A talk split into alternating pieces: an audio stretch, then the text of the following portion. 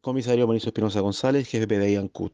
El día de hoy, 9 de la mañana, por disposición del fiscal de turno de la Fiscalía Local de Ancud, personal de esta unidad policial concurrió hasta el sector rural de Pugueñún, Pigüío, de esta comuna de Ancud por el hallazgo de un cadáver de sexo femenino de 73 años de edad. Esta persona de avanzada edad, quien padecía demencia senil, por, por antecedentes obtenidos en el de suceso, habría salido de su domicilio y caminado hacia un río próximo a su domicilio, cayendo a este, lo que habría eh, ocasionado la muerte. Por los primeros antecedentes obtenidos y examen externo del, del cadáver no existirían eh, intervención de, de terceras personas, no obstante se está a la espera del resultado de la necropsia correspondiente.